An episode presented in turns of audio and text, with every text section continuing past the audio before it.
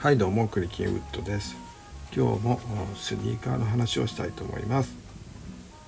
はい、今日はまずゴムとラバーの違いについて、えー、話したいと思います、えー、ゴムというのはですね、えーと、オランダ語なんですけれども、え日本に入ってきた時はね。それでまあ日本語で言うと輪ゴムとかねゴム長とかゴム底とかゴム網とかゴムインゴム缶とかね、えー、消しゴムとかね、えー、言いますしねでこれ、えー、英語読みだとガムって言いますので、え、そういう意味でガムテープと言ったりね、え、ガムシロップと言ったり、え、しますよね。でラバーって使うのはまあ卓球のラケットのラバーって言いますけれどもラバーって言いますか。うん。あと何ですか部品のねえー、っとちょっとなんだろう車の部品とかのそこのラバーの部分とかね、えー、そういうふうに、えー、言ったりしますよね。えー、うん。なんかちょっとあのラバーってあんまりなんだそんなに使わないかなという感じがするんですけどどちらかというとね昔からあるのがゴムで、えーと、ラバーっていうのは、えー、なんか後からこう言いましたけどもこの違いってあんまりね物的にはないような感じがしますけどもね。あのでスニーカーでいうラバーソールってね厚底のやつありますよね。ジョージ・コックスが作ってるやつ。はい。それでまあラバーソールというとビートルズのラバーソールってありますよね。ただあのビートルズのラバーソールというのはソールっていうのがあの靴のソール SOLE じゃなくて SOUL の歌のジャンルのソウルなんですよだからラバーソウルっていうのはゴム製のソウル音楽ジャンルのソウルですね。えー、ななんでこんなねあのゴムのソウルなんてタイトルをねアルバムのタイトルにつけたのかっていうとなんかねあれなんですよ。ローリング・ストーン当時ね1965年頃ローリング・ストーンズのミック・ジャガーがなんかアメリカの某有名な、えー、ソウルミュージシャンにあいつらのやってるのはプラスチックソウルだっていうふうになんか言われたらしいんですよね、えー、インタビューかなんとかかな、うん、あんなもんはプラスチックソウルだと。プラスチックっていうのはね要するに、まあ、偽物っていうような感じの意味で言われたらしいんですよね。でそれを聞いたポール・マッカートニーがねあのミック・ジャガーと仲良しでしたからローリング・ストーンズとねビートルズ結構あの表には出てこないけど結構仲良しだったらしいんですよね。それでなんかポールがあのそんなことを言われたんだって感じで、えー、思ってうんとねまあもともとロックはねアメリカのあの黒人ミュージシャンから来てますからねあのそういう意味で、えー、ちょっとポールが皮肉ってそのことをうんとローリング・ストーンズがそう言われたことをに、えー、を皮肉って、えー、ラバーソウルっていうふうに、えー、ゴム製のソウルだよどうせ俺たちはみたいな感じでね、えー、つけたあらしいですよ。えー、ってことをあのジョン・レノンが言ってました。はい、あのあ直接聞いた聞いたわけじゃないですけどなんかで読みました。でまあ全然あの関係ない話をまたしてしまいましたがあのそういうわけでラバーっていうのはあの英語文化圏ではね、えー、大体ゴムのこと言ってで、えー、ガムアメリカの人なんかはあのガムっていうとどっちかっていうと,、えーと、チューインガムとかね、えー、そういう意味でね GUM のガムチューインガムとか、えー、なんですかね、うん、そういう意味の方が多いのかな。ガムシロップのガムとかそういうことに使ってあとはほとんどラバーって言いますよね。えー、でただですねイギリス英語だとラバーっていう時にうん消しゴムの意味でラバーっていう場合があるんですね。なぜかっていうとうんラバーって今大体えっ、ー、とねあのゴムの意味で使ってる場合が多いんですが実はねあのゴムとは元の意味はねゴムとは関係ないっていう関係はあるんですけどもゴムではないんですね。ラブのあラバーの語源はまあラブなんですけどもうんとスクラブっていう言葉が日本語でもあるじゃないですか。あの顔をゴシゴシ洗う感じのねあのスクラブ。でそれはあの元の意味はもちろんあのスクラブでゴシゴシ洗うって意味ですよね。スクラブなんとかうんとクロースとかですかね、うん、ゴシゴシ洗う、うん、ゴシゴシ、えやる。でうんとお医者さんとかね看護師さんの医療のこともスクラブっていうでしょあれはあのゴシゴシ洗っても大丈夫っていうか丈夫な服だからスクラブって言うじゃないですかね、うん、言うんですよ。うん、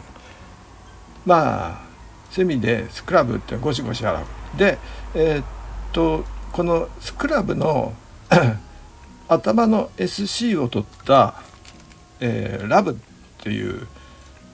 字がありますよね。これが、えー、RUB で、えー、これをね、えーごえー、これは、えー、本来にみんなゴシ,、え、ゴシゴシ洗うよりももうちょっと細かい感じのこすり取るみたいな意味なんですよ。脱ぐとかね、えー、なんだろう。目をこするとかそういう感じですかね。手をこすり合わせるとかのうんと摩擦みたいな感じの意味。でだゴシゴシ洗うのとは、うん、ちょっともうちょっと小さい意味なんですがただまあ語源的にはあのスクラブもラブも同じみたいなんですよね16世紀の、えー、ドイツから来たらしいんですね。でこのラブがこするって意味でこれのねに ER をつけてこするものっていうのが、えー、本来のラバーの意味なんですよ。こするものこれがあですからで言葉ができたのが16世紀らしいんです。はい、でこの16世紀といえばねあの昨日おおとといくらいに行ったあの鉛筆がね発明された頃じゃないですか。でまあパンで消すっていうふうにも言ってたんですけどもこするものっていうこの「ラブ」っていう、えー、言葉ができてえー、こするっていう意味で、えー、ラバーっていうこするものをこすって取るものねあの消すものを汚れとかをね取るものブラブラシみたいなやつですかね。まあパンもそうだと思うんですけどね。をラバーって呼んでたんですよ。でそれが16世紀ですね。はい。それでえー、っとこれがねなぜこのラバーがゴムという意味になったのかっていうのはもうねお分かりだと思うんですけれども消しゴムができたからなんですよね。はい、要するに、えー、消しゴムができたのが、えー、18世紀なんですね。で鉛筆はまあ、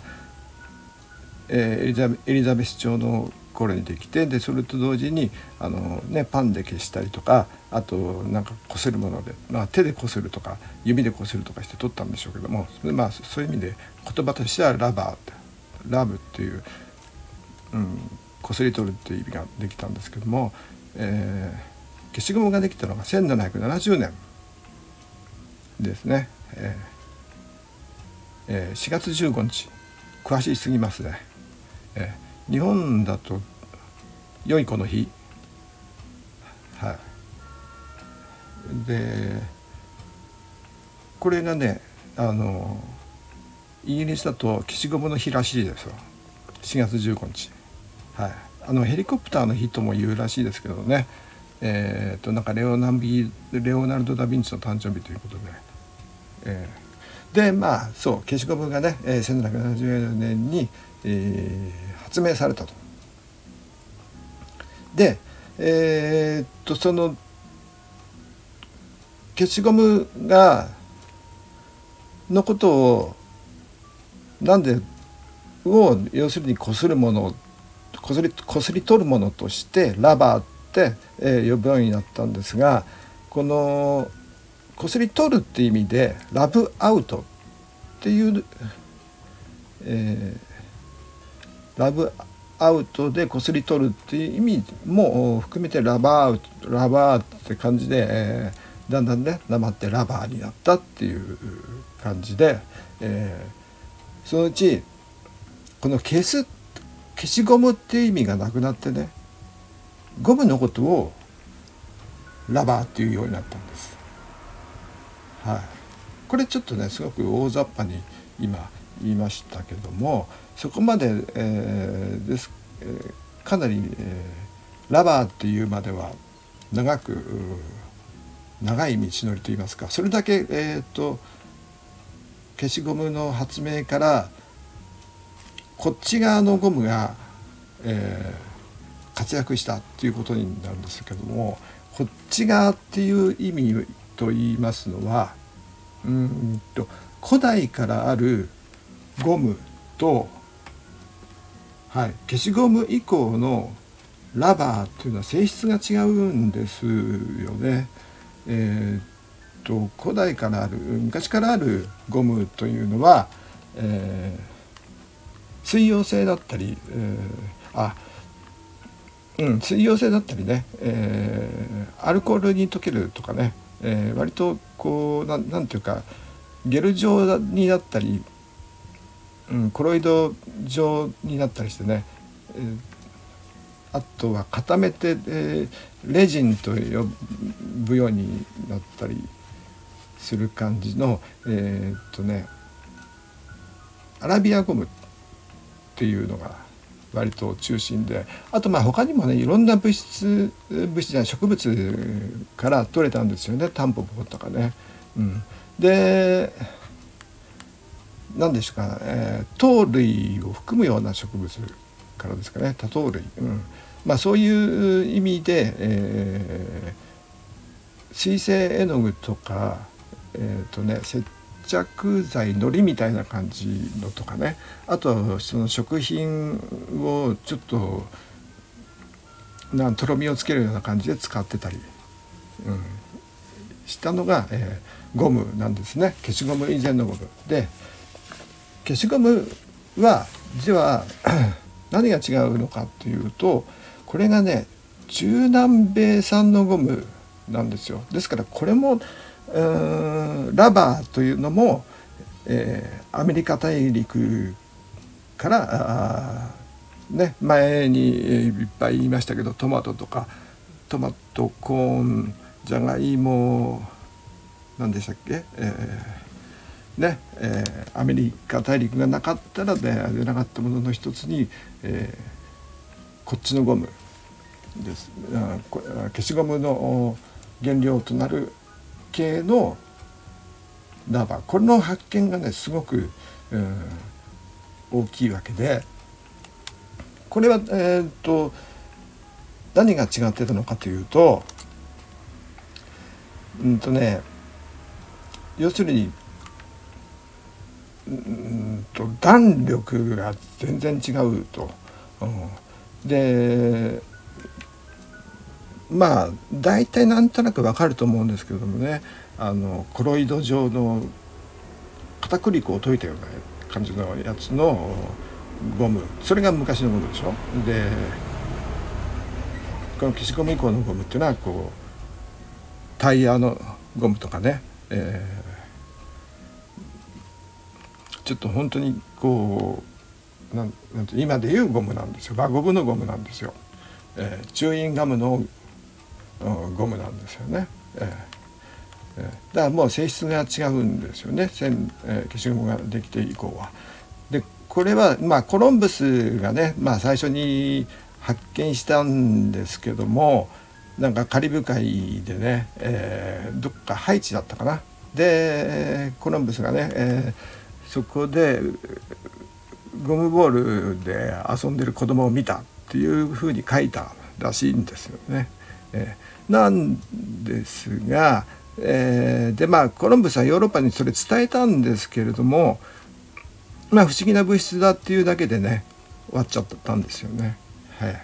でその後ねあの1736年ですか、えー、コロンブスから大体150年後くらいかなに、えー、150200 250年後くらいかもうそんくらい経ってますね、えーと、フランスのね、えー、科学者というか、えー、冒険者軍人が、えー、アマゾンで、えー、調査中にね、えー、ゴムのあ現地のね、えー、先住民の方がゴムの樹脂を使ってなんか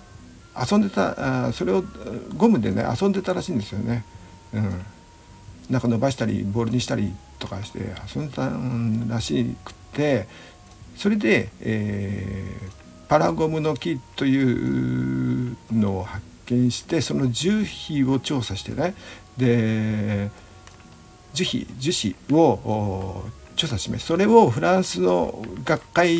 にアカデミーかなんかの論文に載せたらしいんですね。でここからが一気に工業化が進むんですよ。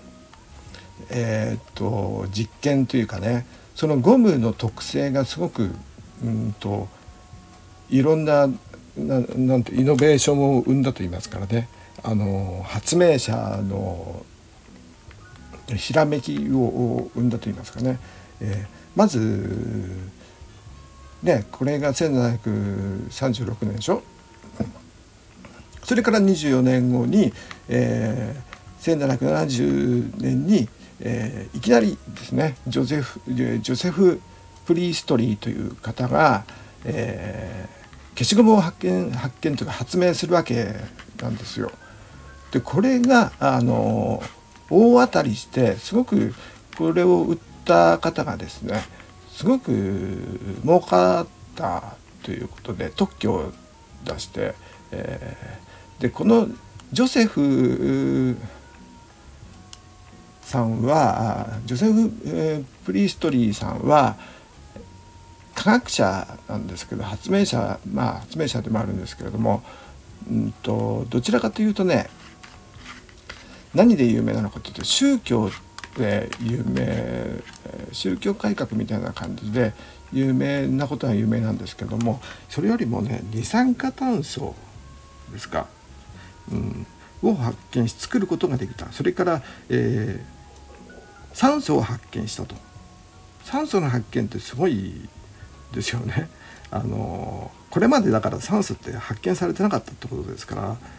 ねあの O2 ですね酸素。それでえっ、ー、と炭酸水を作ることに成功したと炭酸水っていうのはあのそれまでの作り方このうんそれまでの作り方っていうのは重曹と何かですね、まあ、ナトリウム系の化合物だったんですけどもまあナトリウム系なんでねそうだって言って言うんですよねいまだにね。なんですが二酸化炭素っていうのはうんと二酸化炭素じゃなく炭酸炭酸水っていうのは、えーと、水と二酸化炭素をうん圧縮したもの圧縮圧力を加えてできたものがあの炭酸水なんですね。えー、でそれの作り方を発見したというか発明したことで割とこのジョセフ、えー、プリヒストリーさんは有名らしいんですよね。でまあなのでこの方はねあんまり消しゴムの生産にはそんなにあの関わってなくてこれはまたえっとね何ていう人かあはあまあいいか、えー、これはいやなそれで商売した人はえっとね名前がすぐ出てこないので、えー、いいですかね。はい、でとにかくですねその後ですねいろんなゴム製品がね作られるんですけれどもねなかなか何て言いますかね、えー、消しゴムからゴム系からね作ろうとするんですけれども温度でね夏はベトベトしてね冬はカチカチっていう感じでなかなかあのうまくいかなかったんですね。で、えー、1820年代なのでその消しゴムからね50年経った頃に下流ゴムというですね、えー、のトーマス・ハンコックさんという人が、えー、見つけましてで特許を取ったんですね。あのこの下流ゴムというのは何ですか？硫、えーと、硫黄を加えるんですかね、えー、硫黄を加える感じですね。それで、えーと、そのベトベトするのをちょっと抑える感じにしてで加工するんですね。あの可塑性がゴムの可塑性っていううんとなんだ粘土みたいにねこうこねこねてこううん形を作ることができるっていうの特性をね生かして、えー、手袋とかね、えー、この時ねもう靴の特許も取ってますね。であとはサスペンダーとかですか、えー、をの特許を取ってでゴムをシュレッドする機械、えー、ゴム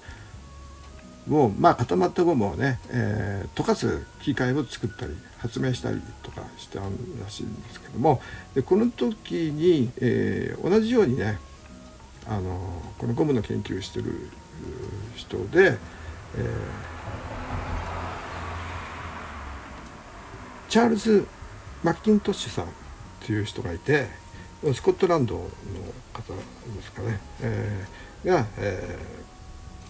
これ1823年にこうさっきのトーマスさんとは出会ってですね。で一緒にちょっと研究してね。で、えー、マッキントッシュコート、うん、というのを特許を取ってで1824年にマッキントッシュコート、えー、要するにレインコートですね。ゴム引きのコートですね。あのよく言われる感じで。これはあの布と布の生地と生地の間にゴムを、えー、流し塗り込んでそれで防水する加工をしたコートでえっ、ー、とねこれはね、えーと、形としてはインバネスコートっていうのが、えー、その頃もうありましてインバネスコートっていうのはもうスコットランドの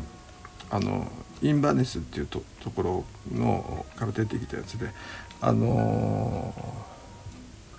なんですかケープをつけたようなコートなんですけれどもまあ調べていただければ画像がすぐ出てくると思うんですがあのあの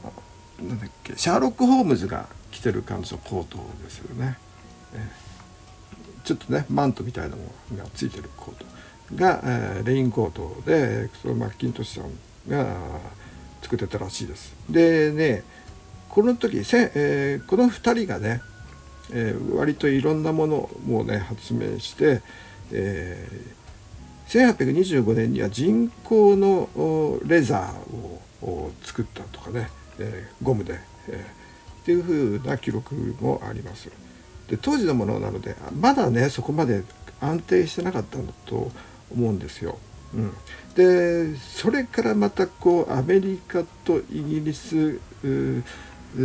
がねこうなんていうの特許まあドイツとかフランスとかもそうなんですけど工業国を目指す国がねあのゴムの研究を始めるんですよ。あの特許さえ取ればすごくリッチになれるわけなんで、えー、でその後ですね1939年に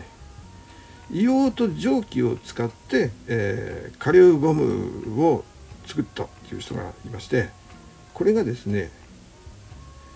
チャールズ・チャールズ・グッドイヤーさん。はい、グッドイヤーさんといえばね、えー、とよく名前が出てくるんじゃないかと思うんですけどもこの方がね、えー、ゴムもともとはな、えーと農工用品うんと農業用のね道具を作って、えー、お店をとかやってた方なんですけどもなんかアメリカの大統領だか偉い人になんか発明のことで、えー、ね、援助を受けたりとかしたらしいんですけど金銭的な援助を受けてなくてなんかすごく貧しかったらしいんですけどもこの方がねあのその、えー、もっと安定したゴムを発明してそれをねなんかイギリスのゴム会社にそのなん製法についてはあの書かないけどもそのできたものを送ったらしいんですよ。ででそれがねここがね結構あの何て言いますか特許のうんと双方にいうことがいまだに解決してないことなんですけれども、えー、グッドイヤーさんは1839 年に発明したものが、えー、イギリスの さっきも出た、えー、トーマストーマス・ハンコックさんの会社が、えー、1843年に加硫ゴムの特許を取っちゃうんですよね。ですからグッドイヤーさんはイギリスの会社に送ってそれでその記事、えー、製品をトーマス・ハンコックさんが、あの、分解して研究してそれでイギリスで特許取っちゃったんじゃないかっていうのでこれはなんか裁判ごとになってるみたいでいまだに、えー、よくわかんないらしいんですよ。なんか、えーと、イギリス側はね、えー、ハンコックさんはあのトトマス・ハンコックは別にグッドイヤーの、えー、発明品からヒントを得たわけではないっていう感じで言ってて、えー、グッドイヤーさんはね、えー、自分が認められない、まあ、イギリスの、ね、特許を得ることができないまま、えー、貧しいまま1860年に亡くなっちゃうんですよね。えまあ、この20年もしないうちにですかね。うん、なので後々、えー、まあグッドイヤーさんというの名前とね、えー、この研究成果に関してはすごくあの名誉なあ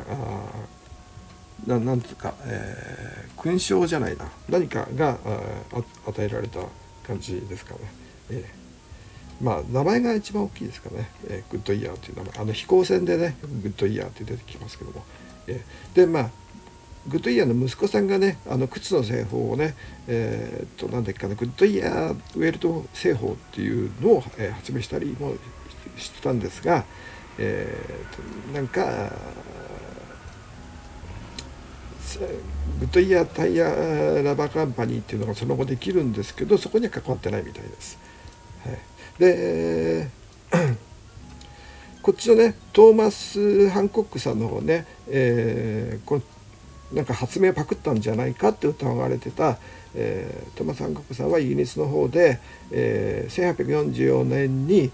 えー、バルカナイズ製法といってね、えー、これはね名前を付けたのが、えー、このトーマス・ハンコックさんの方でグッドイヤーさんはまあ同じことを言ってたわけなんですけども、えー、要するに蒸気で、えー、高圧の蒸気で、えー、ゴムを溶かして、えー、布布なり何かものと圧着させる。ゴム同士を圧着させるっていうね、えー、バルカナイズ。でバルカナイズっていうのはバルカン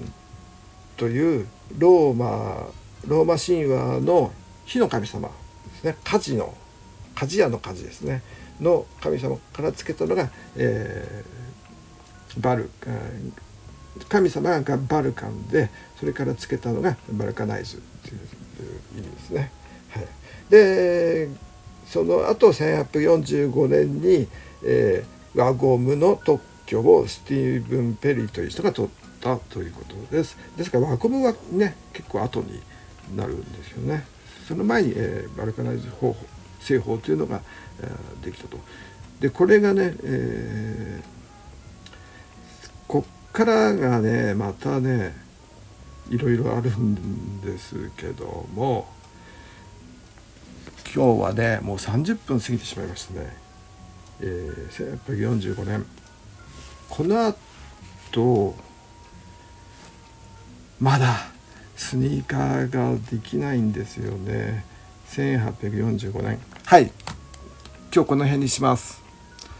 えー、次はきっとあのスニーカーが作られるところまで話すと思います。えー長くなってしまいましたが最後まで聞いてくれて本当にありがとうございます。それではまた。